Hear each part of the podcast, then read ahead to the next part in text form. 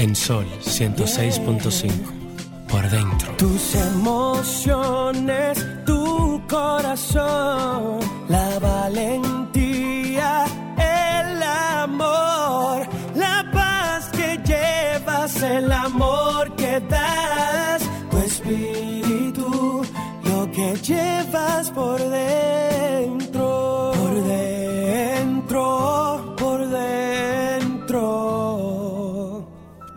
que llevas por dentro.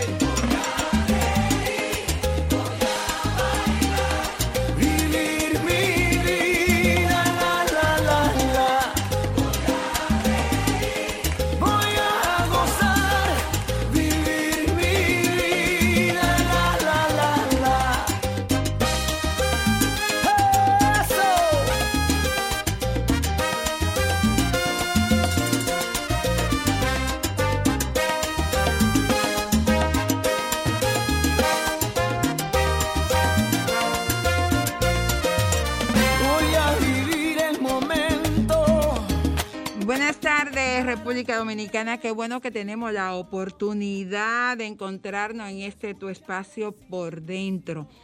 Un programa sumamente interesante esta tarde. Vamos a tener la oportunidad de conocer historias, historias que, que digo yo, María Estela, te, te parten el alma, te rascan, pero eh, te levantan. Cuando tú conoces la historia de personas que a pesar de que la vida se, se ha empecinado en convertido en retazo, en acabar con ellos, pues logran eh, como el ave fénix levantarse de su ceniza y continuar de pie y decidir hablar de su historia para que otras personas no cojan el riesgo de vivir las experiencias que Esther Jiménez ha vivido y con quien vamos a estar conversando esta tarde. Vi su participación en el programa de María la noche y te puedo decir que, que lloré bastante porque yo veía en esta historia y pensaba cuánta, cuánta Esther más deben existir en este país, cuántas niñas más deben haber sido abandonadas, abusadas, maltratadas, violadas, vejadas. Tú sabes que, que a mí me encantan las mujeres que tienen historias.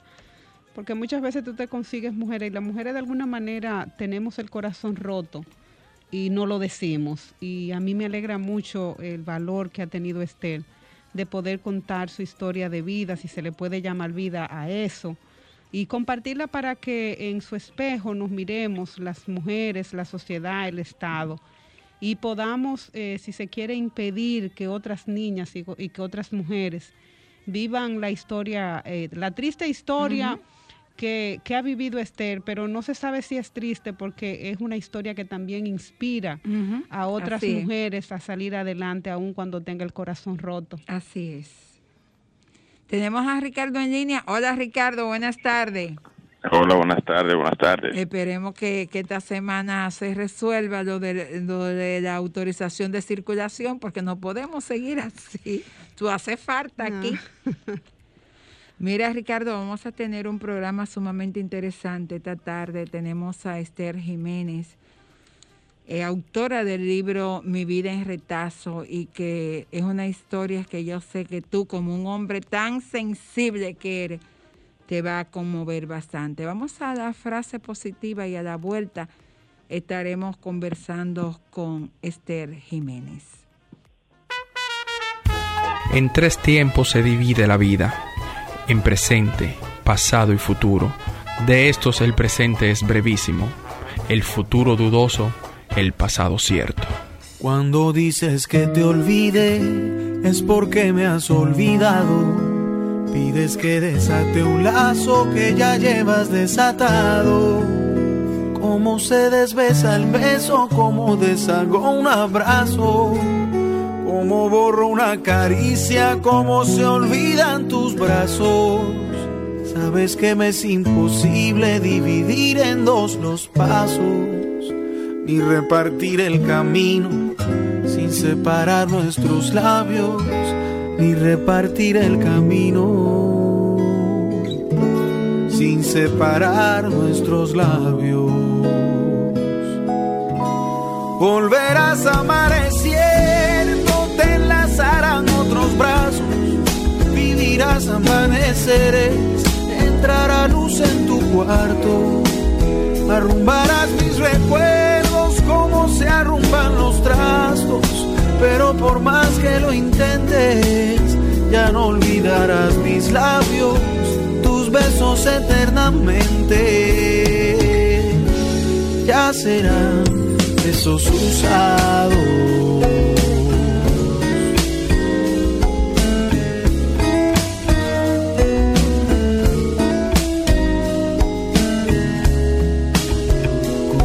Se el beso, quién se queda con lo amado. Más que caminos corrientes nos grabamos con las manos. Porque todo te lo llevas de mi amor ya tan tatuado. Nunca podrás arrancarte lo que te deje marcado. Si me condenas a perderte, yo te condeno al pasado.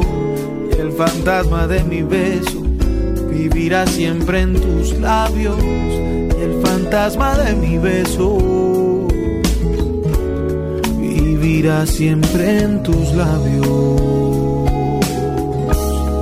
Volverás a amanecer, no te enlazarán otros brazos. Vivirás amaneceres, entrará luz en tu cuarto. Arrumbarás mis recuerdos como se arrumban los trastos. Pero por más que lo intentes, ya no olvidarás mis labios, tus besos eternamente. Ya serán besos usados.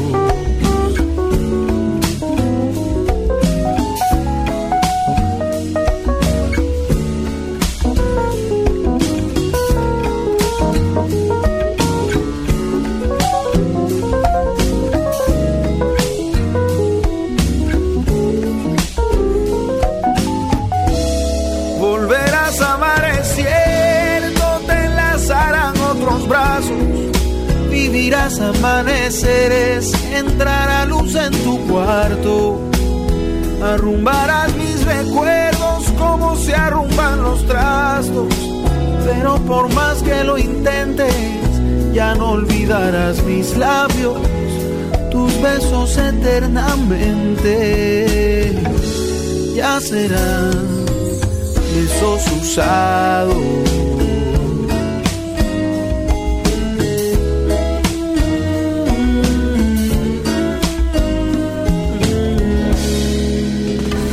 Música, entretenimiento, noticias, todo eso puedes disfrutarlo en tu espacio por dentro. Un espacio diseñado especialmente para ti. Bueno, y seguimos aquí en tu espacio por dentro y ahora sí vamos a conversar con Esther Jiménez. Buena, hola Esther. Hola Carmen, buenas tardes. Buenas tardes, Esther. Mira, eh, de verdad, de verdad que, que quisiéramos eh, comenzar preguntando cómo arranca la vida, la historia de tu vida. Bueno, hay muchas maneras de empezarla, Carmen. Hay muchas maneras de empezarla. Eh, solo puedo decirte que a pesar de todo lo que he pasado en mi vida, estoy muy agradecida por la familia que tengo. Es lo más que te puedo decir ahora mismo. Eh, veíamos anoche, Esther, en el programa de María Cela, que tú hacías un recuento y decía que a la edad de tres años tu madre había emigrado del país hacia San Martín, creo, Sí. y te dejó eh, al cuidado de tu abuela.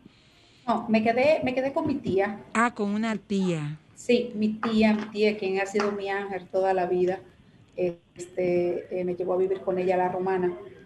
Ella tuvo también tres hijos más. Ya a la edad de los 8 o 9 años, ella tuvo que irse a Estados Unidos buscando mejores oportunidades. Ujú. Y ahí me quedé viviendo con mi abuela, pero más luego mi abuela se fue al pueblo de las Matas de Farfán y yo me quedé viviendo con la esposa, de, quien era entonces la esposa de mi tío, la, la familia política.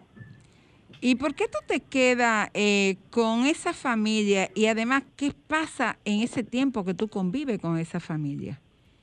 Bueno, según tengo entendido y recuerdo claramente, eh, me quedé con esa familia porque ella estaba embarazada, mi tío estaba en Estados Unidos, así que yo le serviría de compañerita y podría seguir mis estudios ahí en la romana. Mi tía no quería que yo perdiera el año escolar, así que decidieron dejarme ya. Pasaron unos tres años y puedo decirte que no fueron lo- los mejores. Hoy te digo que no fueron los mejores porque no me sentí, como dije, como tal dije María Cela, no me sentí ser parte de esa familia, no me hicieron sentir ser parte de ellos. Ya luego de ahí, más tarde, eh, ya con 11 años, 12 años, regresé de nuevo a las patas de Farfán, después de volverme un poco revoltosa, porque ya sen- sentía la necesidad de mi familia. Tuve, yo fui feliz hasta los 8 años, mientras mi tía estuvo aquí, pero cuando mi tía decidió irse a Estados Unidos, ya mi vida fue diferente. Terminó mi niñez, no volví a tener más niñez. Era la muchachita de los mandados, ¿sabes? La muchachita de hacer esto, de hacer aquello. Y llegué a un punto en que ya, ya no quería, ya no, no me sentía bien. Así que las malcriadeces empezaron a, a, a resaltarse, por así decirlo. Este era un momento de, de, de, esa historia que a veces uno no quiere contar, pero que está todavía grabada en el corazón. Ese momento que tú dices, eh, eh, ya, eh, no aguanto más, no puedo más. Yo sé que, que ha sido una carrera de, de, muchos momentos de tristeza y de dolor, pero si tuviera que comparar entre uno y otro, ¿cuál sería ese momento que tú dirías, hasta aquí creo que toqué fondo? Bueno, donde toca, te refieres a ese tiempo todavía, sí, ¿verdad? Sí, sí.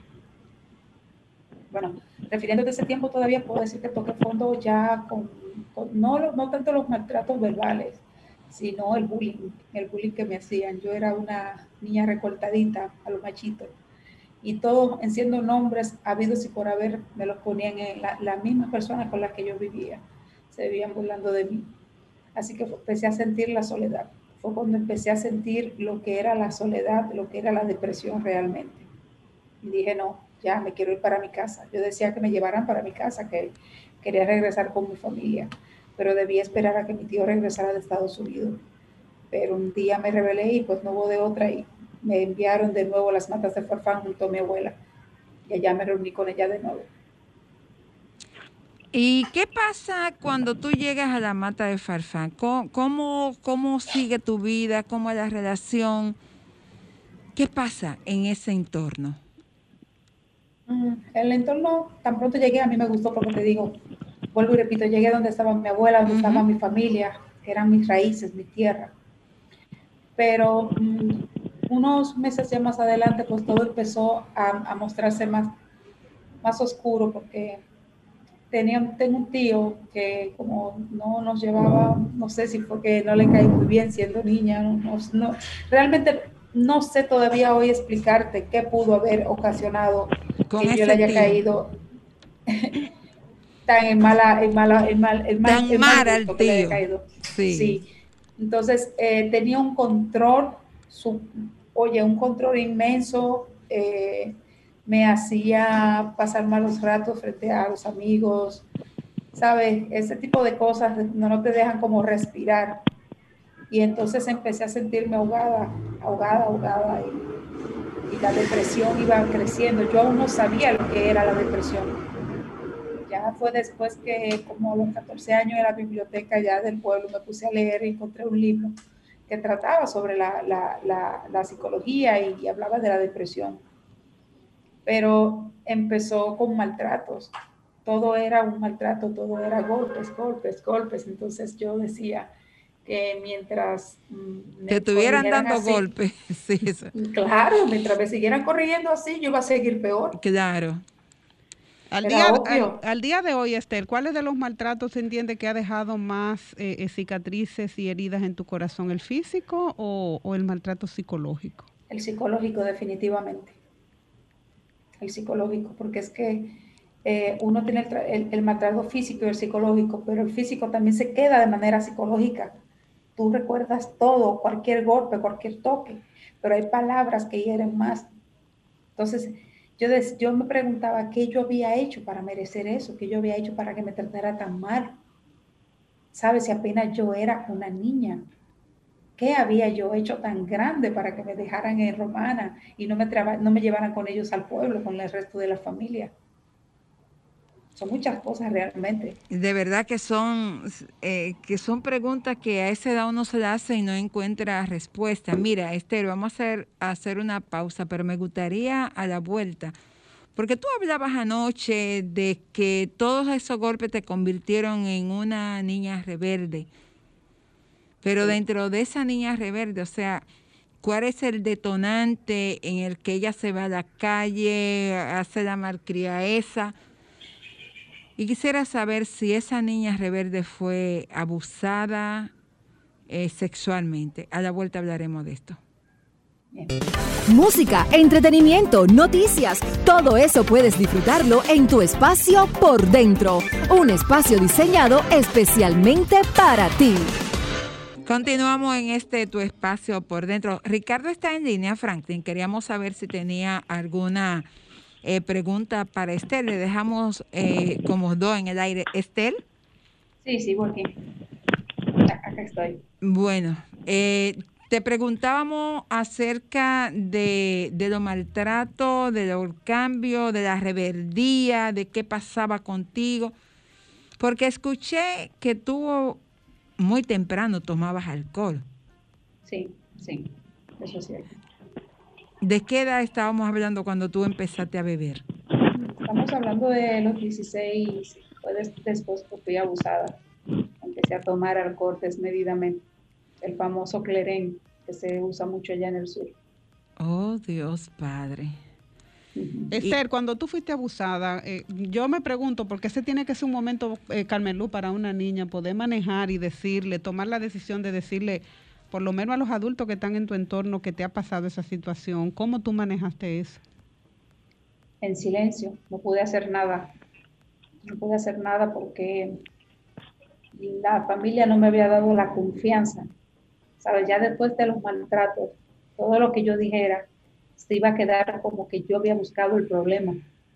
Entonces tuve miedo de hablar para que no me, no me culparan o, o no, me, no me dijeran, sí, esto, esto pasó por tu culpa o todo es tu culpa, te buscaste esto. Así que decidí callarlo. Al callarlo, eh, ya yo estaba rebelde, salía mucho, parrandeaba noche tras noche, venía un novio y el otro, porque yo aún, después de eso quedé con una cierta frustración, un, un, un estrés postraumático, así decirle, que yo solo tenía novio de boca, entonces eh, me dejaban porque yo solo era de boca y no me importaba buscarme el otro, sentía la necesidad de tener una pareja, siempre. Y el alcohol, el alcohol me acompañó todo el tiempo, me acompañó como hasta los 18 años, que fue cuando decidí tener a mi hija. Eh, ¿Tu hija es fruto de una relación de amor o de una violación? No, no, no de una relación de amor. Fue una niña decidida. Yo estaba, eh, había comentado María Cela que yo estaba ya con lo de la depresión. Sí. Así que yo no encontraba, no le encontraba sentido a nada ni a la vida. Decía, ¿para qué estoy viviendo? ¿Para que me estén pasando disparates? ¿Para que me estén pasando todo esto? Entonces ya había pensado, ya había tenido la idea de suicidarme por lo que yo le había pedido a Dios que me mostrara cómo, qué hacer, para, porque quería vivir, pero no sentía la motivación. Claro. Así que al punto que llegué que necesitaba era un hijo. Lo hablé con quien era mi pareja en ese entonces y decidimos tener esa niña, esa hermosa niña que me trajo mucha alegría a mi vida. Esther, ¿cómo tú haces ese cambio para tener, después de una, una frustración como la que sufriste, volver a, confiar y tener una relación de pareja si se quiere sana, si, sin esos temores, sin esos miedos. La necesidad, el vacío que sentía. Era un vacío muy grande. Y siempre he sido muy arriesgada. A las cosas que me dan miedo son las que más me llaman la atención. Y decía, bueno, no todo el mundo puede ser igual. Yo soy de las personas que, que soy una persona muy noble y pienso que el otro también lo es. Así que dije, ya tengo que dejar este miedo. Así que poco a poco, en, en coro y en coro, pues tú sabes que tenía mi novio y, y, empecé entonces ya a tener esa confianza otra vez en lo que a relaciones íntimas se refería. Y fue cuando ahí le dije a pareja, oye, yo necesito una razón de vivir. Tienes que ayudarme, yo quiero tener un hijo. Dime si podemos tenerlo. No importa lo que suceda después, si tú no me puedes ayudar con él. Esas fueron las primeras cosas que le dije. Uh -huh y decidimos que sí. A la semana, pues ya yo supe cuando estuve embarazada y empecé a hacerme el chequeo médico cuando tenía dos meses, porque ya sabía que estaba embarazada. Lo supe en el instante en que quedé embarazada.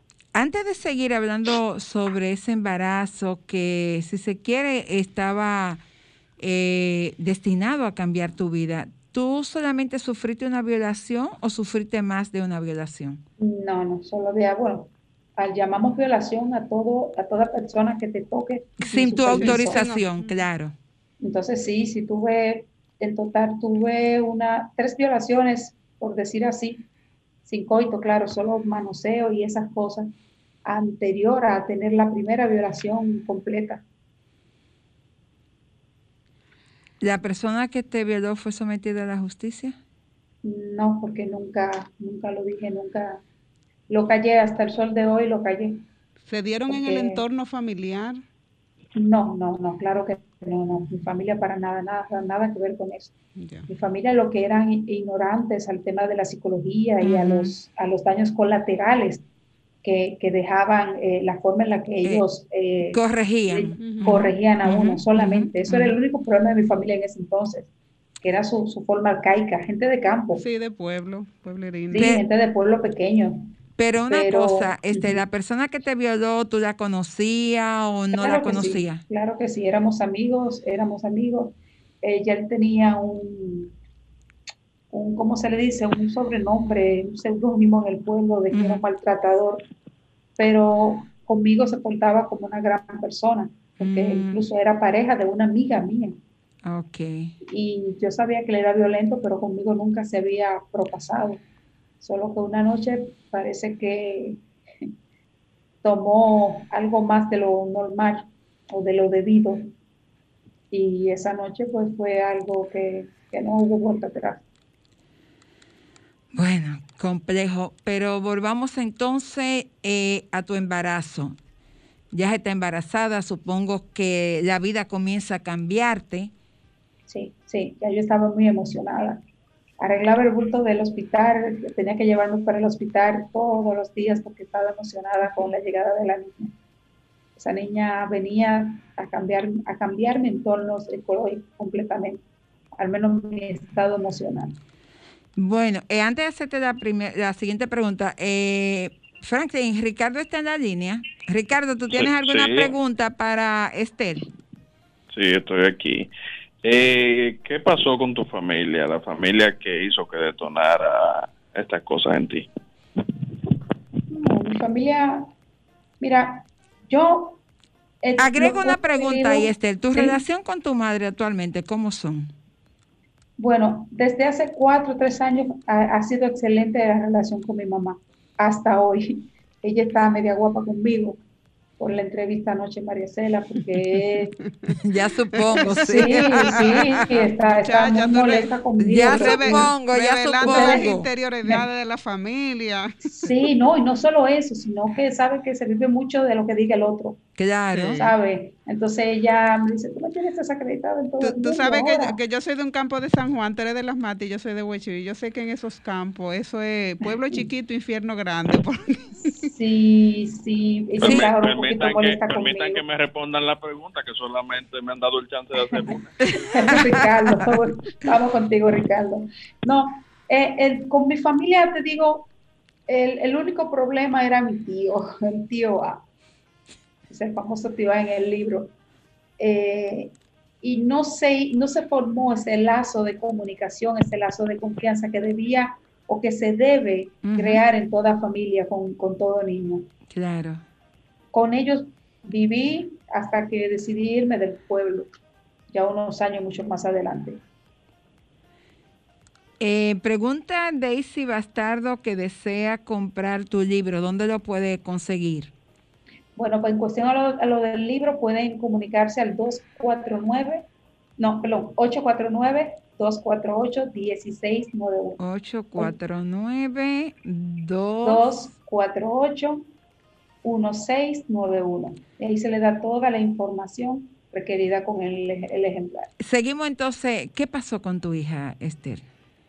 Bueno, con mi reina, eh, hace apenas tres meses que falleció, debido a, una, a un vacío existencial que, que le invadió de un día para otro. Ella tenía algunas depresiones, pero eran de- depresiones breves, porque en ella no había razones para estar depresiva. Eh, claro, comparándose conmigo, porque yo tenía todas las razones del mundo de, de estar pasando por eh, problemas eh, mentales en el sentido de, de- de depresión y esa- ese tipo de cosas y ansiedad. Pero ella eran depresiones breves y lo que la marcó fue que tenía una baja autoestima. No sé, le, baja- le dio una baja autoestima de un momento a otro, cambió y se cuidaba demasiado, era, era muy dedicada, muy disciplinada. Y bueno, un día, no, te, te juro que todavía yo me lo sigo preguntando hoy, no sé qué pasó. No puedo decir qué pasó todavía. Yo veía una foto de tu hija, una chica impresionantemente hermosa, Hermosa. bella. Hermosa, yo, yo me quedé así con, con la boca abierta y decía, pero una niña tan hermosa. Y tú decías que estaba, había comenzado a estudiar contabilidad. Sí, ya tenía dos semestres de contabilidad en, en la Universidad del Caribe. Y había hecho en Infoté varios, varios cursos de con- contables también, porque a ella le gustaban los números. ¿Qué ha pasado con tu vida en estos últimos tres meses? ¿Qué ha pasado con mi vida? Puedo decirte como madre, me imagino que tú eres madre, Cani. Sí. Como madre, perder un hijo, eso no tiene comparación.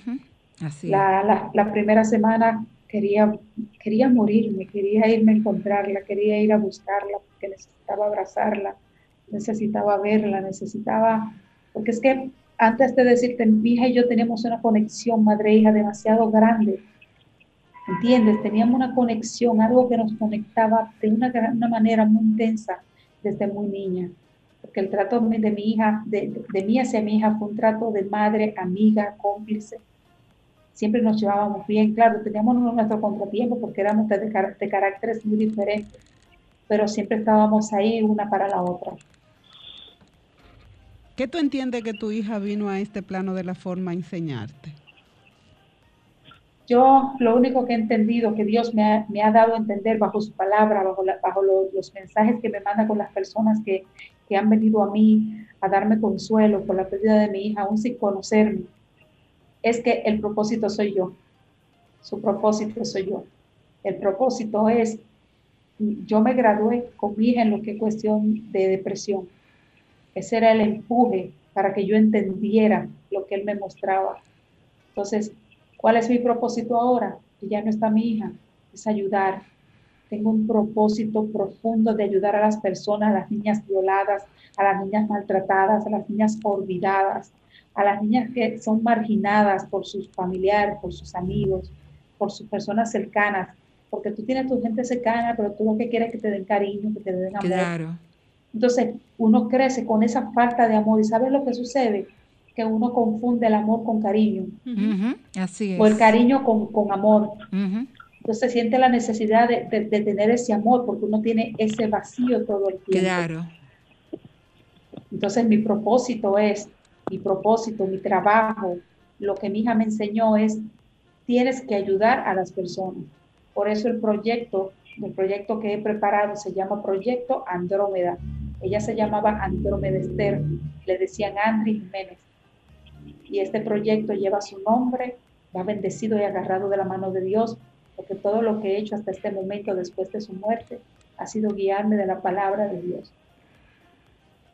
¿Cómo surge, Esther, la idea del libro? Porque en medio de esta eh, circunstancia, ¿verdad? Yo Ricardo, yo- oye, María Ricardo ves- Ricardo se estaba quejando de que él- no le hemos dado chance a preguntar. Ricardo, Mujeres al poder, Ricardo. Estamos aquí. eh, Ricardo, ¿alguna pregunta? Ah, ah, no, no preocúpate, que eso, eso es tiempo. ¿Alguna pregunta? Sí, mira, yo, como ustedes saben, siempre abogo por la salud mental y que la salud mental en el país se trate de igual manera que la salud en general, porque si ustedes escuchan todo lo que ella ha expresado, todo depende de la salud mental. Así Incluso es. tu salud física, lo- tus órganos, va a depender de tu salud mental. Y Sí. cada día se van sumando personas que con sus testimonios te están diciendo, óyeme, hay que prestarle atención a la salud mental. Así es. Algo en lo que las personas están perdidas es que creen que la depresión se nota en la cara. Ay, pero ella no se le notaba. Ay, pero ella vivía sonriente. Mi hija todo el tiempo estuvo sonriendo, era alegre.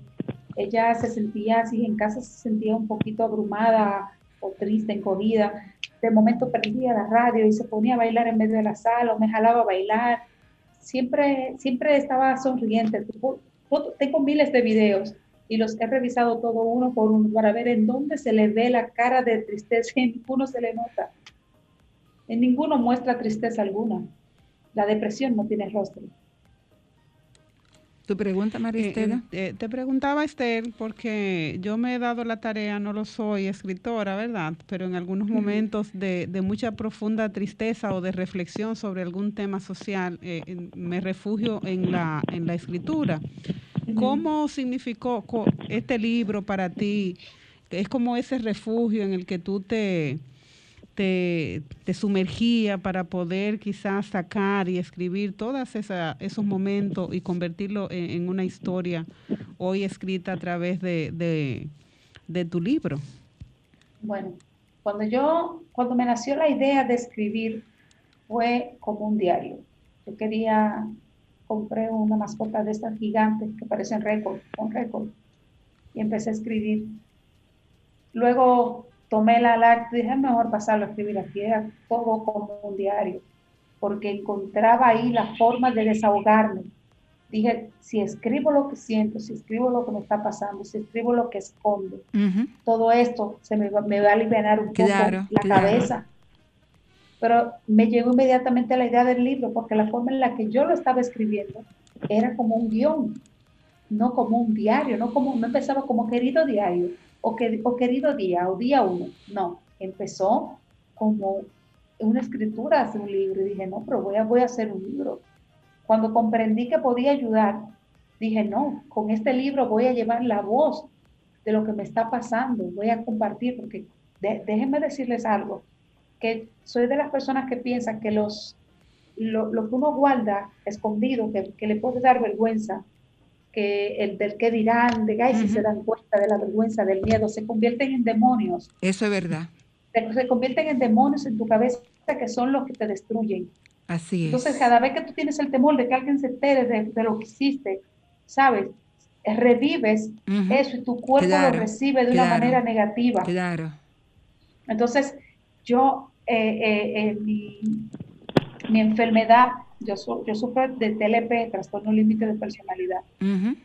Y cuando eh, eh, me, me adoptaron esta, esta enfermedad que me diagnosticaron, fue cuando yo comprendí que debía ayudar a las personas. Entonces, de ahí que salió más, aparte del libro, el sofá de Lola. Ay, sí, muy interesante. Cuando vamos a una pausa y a la vuelta vamos a hablar del sofá de Lola en YouTube, donde tú cuentas tu historia, donde tú... Vamos a hablar de la anorexia que sufriste. Yo veía una foto, 200 y algo de libra, y después te vi en otra que yo dije, bueno, pero no desapareció por obra y gracia del Espíritu Santo. Así es. Y finalmente, eh, el mensaje tuyo, Esther, para, para los niños, para las jóvenes, para la mujer abusada, vejada, maltratada, humillada. Ese mensaje yo quiero que, que se quede con las personas que están escuchando este espacio. Regresamos en breve. Música, entretenimiento, noticias, todo eso puedes disfrutarlo en tu espacio por dentro. Un espacio diseñado especialmente para ti.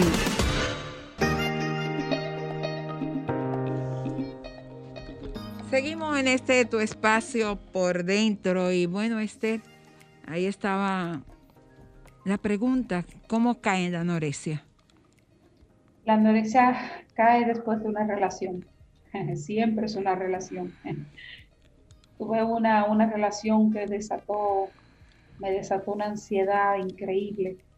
En menos de un mes perdí 30 libras. En menos de un mes. Perdí 30 libras, dejé de comer, dejé de dormir. Fue entonces cuando mi enfermedad salió a flote. ¿En ese entonces tú tenías a tu niña o no? Claro que sí, claro que sí. Eso fue en el 2017. O sea, poquito, reciente, como quien dice. Sí. ¿Cuáles eventos sí. te llevan, Esther? O sea, ¿cómo tú comenzaste? Porque la anorexia es también otro camino que tú sabes que tiene un comienzo, pero el final es el, es el desenlace. Bueno, Sí, lo que pasa es que empieza la ansiedad, la ansiedad de comer. Uno come, come, come, come y, y- y todavía uno, uno, uno eructa y, y siente que se le va a salir la comida y uno quiere seguir comiendo. pero algo, entonces- tú, tú estabas pasando por un evento que te llevó a eso. Esa no relación que con- ella Sí, dice. Con la pareja, Ok. en una- algo, un evento que pasé con mi pareja. Ah. Y, y entonces eh, las personas cuando te ve- me veían me decían, ay, tú sí estás gorda, porque esa es otra cosa. La gente cree que uno no Sí. tiene espejo en su casa. Sí, sí, eso No, en es serio, la verdad. gente cree que uno no La tiene gente cree que tú casa. no tienes espejo. Ay, pero tú sí estás gorda. Y después, No, ay, tú sí no. estás flaca. No, y yo nunca me veo con los ojos del corazón, que los ojos del alma, ¿no? Yo me veo con la realidad.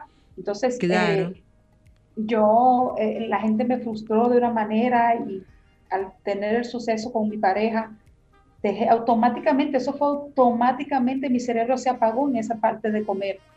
Luego vino que empezaba a comer de nuevo y quería vomitar todo lo que comía, todo lo que comía lo vomitaba. Eh, y lo hacía constantemente en el día. ¿Cómo saliste, Esther, de ese episodio?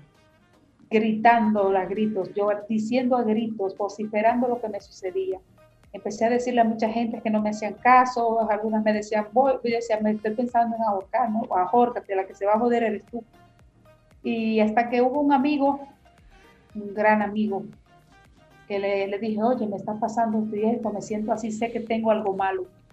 Y cuando él me vio, entonces me recomendó con un, un psicólogo, amigo de él, pagó incluso la- la- las consultas, las pagó él, las primeras consultas para que yo pudiera visitar ese psicólogo.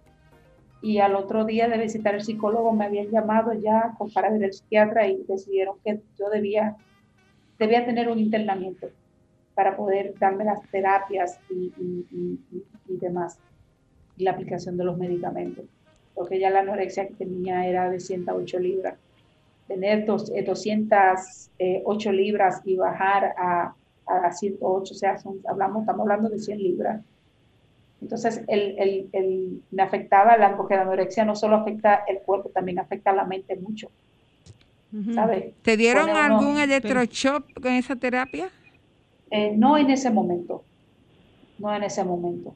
Sí, sí recibí el internamiento, duré 11 días ingresada, salí muy bien, salí muchísimo mejor, empecé a recobrar peso, pero en el 2018, a finales del, dos- no, a inicio del 2019, pues empecé otra vez nuevamente con, con esto, cambié de psiquiatra y con ese psiquiatra pues entonces decidieron sí darme cuatro secciones de, electroshock, que fueron lo que me, lo que me, me- me limitó a los pensamientos suicidas.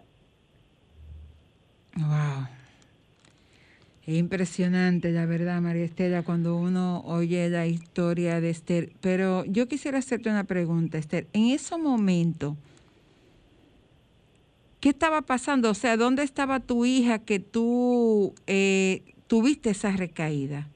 Mi hija estaba todo el tiempo conmigo, todo el tiempo, mi hija desde los 11 años estaba conmigo. Fuera donde fuera, ahí estaba mi hija conmigo, pero ya yo estaba arropada.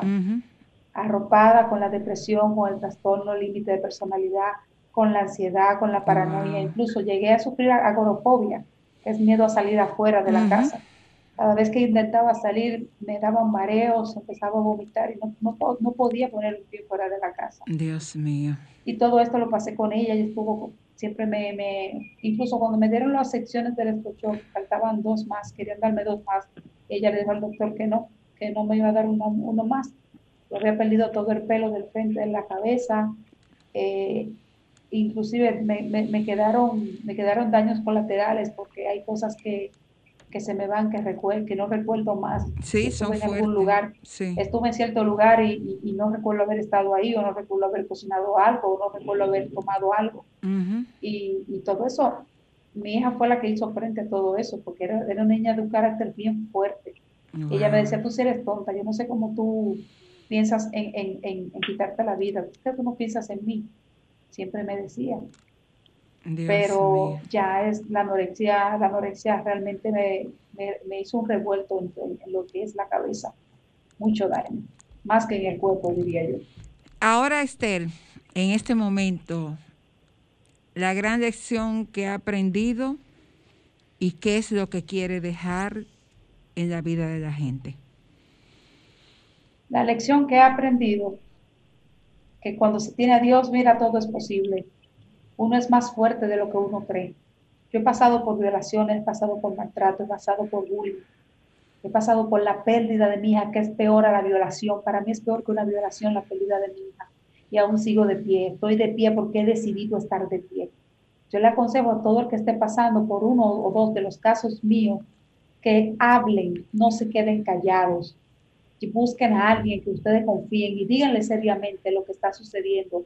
Si alguien les abusa, les pone la mano, díganlo también. No se queden calladas porque el daño es peor. Uno de, los, de mis psiquiatras me dijo a mí que yo estaba en el punto ya de todo lo que yo había pasado, que él no sabe cómo yo tenía tanta fuerza de voluntad de mantenerme en pie, porque mi, mi final debió haber sido yo siendo prostituta o drogadicta, ya perdida.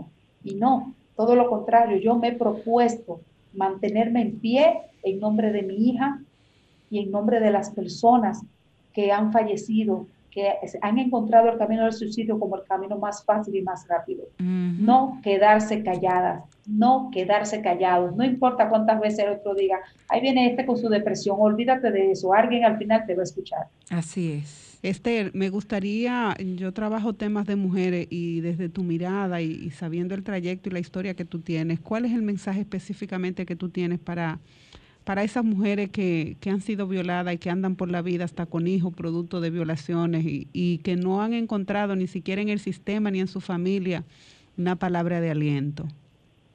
Pasa que si uno no se perdona a uno primero, no puede perdonar a los que le hicieron daño. Así es. Tan pronto se perdonan, tan pronto se perdonan ellas mismas, perdonan a los que le hicieron daño, todo empieza a fluirles.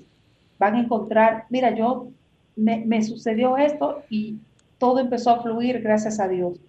Todo ha empezado a fluir, es todo perdonarse a sí mismo, porque si andas Así con es. culpas encima, Así no es. vas a avanzar, no vas a caminar a ningún punto, vas Así a estar es. siempre estancado. Definitivamente, Esther, el rencor es el único veneno que nosotros tomamos creyendo que se lo estamos dando a los otros y nos estamos envenenando nosotros mismos. Así es, y lo que hace es que te estanca y te atrasa. Y el perdón es la llave que abre la puerta de uno entender la bondad y la grandeza que es Dios en la vida de uno. El perdón y la creencia en la palabra de Dios, Así que Dios es. siempre está ahí, porque Dios nos prepara.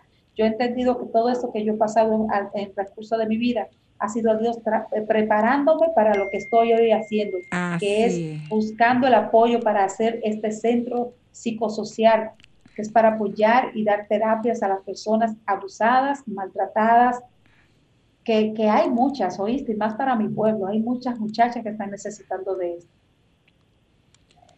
La verdad es que ha sido un programa con una lección de vida. Eh, Ricardo se fue.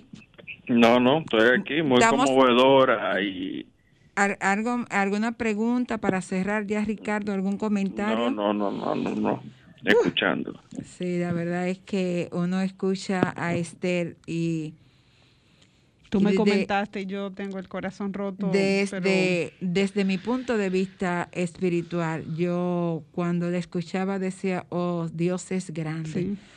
Porque a pesar, a pesar de que uno no pueda entender en medio de una violación, en medio de un abuso, en medio de un maltrato, en medio de pérdidas. de pérdida, en la medio de la droga, Dios está ahí para evitar No. que tú, después de tocar fondo, siga más para abajo. Y algo más, Carmen, algo más. No permitir que ningún abuso ni ningún maltrato rompa, quiebre tu espíritu. Así es. Porque así. si quiebra tu espíritu, ya, Ya. te ves perdida, pero a Ya. mí nunca me ha podido quebrar el espíritu. Eh, es, una, es una historia, Esther, que de verdad yo sé y tengo la certeza y la seguridad de que tu vida va a cambiar, no solamente vida en nuestro país, tú vas a llegar lejos, te voy a ver a nivel internacional hablando de esto y, y nada, eh, nos vamos a mantener en comunicación, eh, María Estela y yo que estamos interesadas en, en abrazar este tipo de, de proyecto, este tipo de compromiso de salvar vidas, de sacar a mujeres de situaciones y a hombres, porque hay muchos niños abusados, hay muchos niños maltratados, hay muchos niños violados. O sea, hay un trabajo que tenemos que hacer. Quiero, quiero aprovechar, eh, Ca- Carmen, me disculpas que ya que estoy aquí, quiero aprovechar para hacer un llamado a las instituciones, tanto privadas como gubernamentales, para el apoyo del proyecto Andrómeda, que es un proyecto que va a traer mucho regocijo y mucha ayuda a la- a la- a la- a principalmente a los jóvenes. Y, ¿qué te digo? Que se haga realidad. Así. Y será una realidad, será una realidad. Y, y María Cela y yo nos comprometemos a, apoyarte, estar a Tú tu no, estás, lado. tú no estás sola en este proyecto. Yo creo mucho en la diosidencia y por algo Sí. Dios te ha puesto en nuestro camino a propósito de que nosotros también, ten- eh, Carmen Luz y yo tenemos las mismas inquietudes de abrazar esta causa y ayudar a mujeres a salir de esa oscuridad y que salgan a la luz. Voy a recalcarles eh, que sigan mi página de YouTube, plataforma de YouTube, El Sofá de El Lola. sofá de Lola, a mí me fascinó el nombre. ¿Y quién es Lola a propósito de? Yo soy Lola. el sofá yo de Lola. A mí me encantó el sofá de Me Lola. dicen Lola también, así que el Sofá de Lola, donde se va a tratar todos los temas que hay en el libro. Eh, eh, también está mi página de Instagram, Mi Vida en Retazos. Y no se olviden el teléfono para contactar para el libro al 849-248-1691. Ahí le van a atender.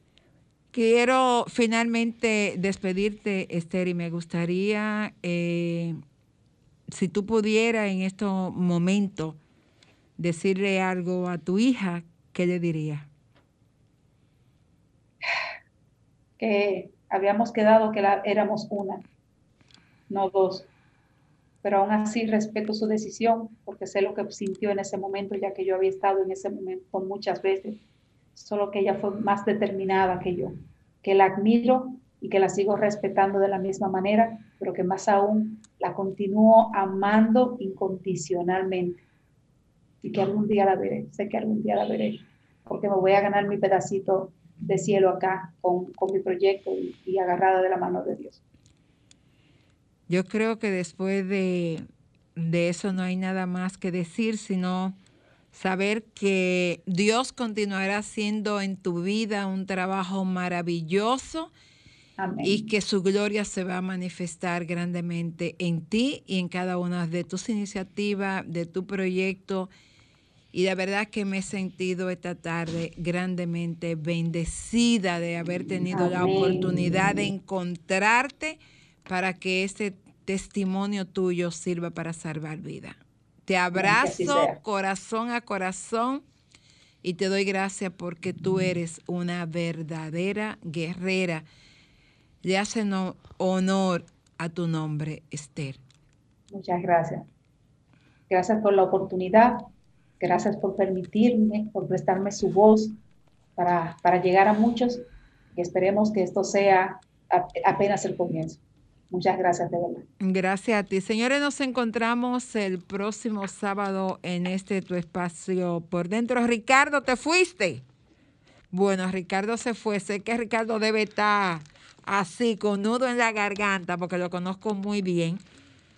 Y nosotros hemos tenido una buena lección de vida. Vamos a levantarnos en medio de cualquier tormenta y vamos a seguir de pie y vamos a seguir adelante. Gracias, Esther, por enseñarnos tanto, tanto, tanto. Nos encontramos el próximo sábado.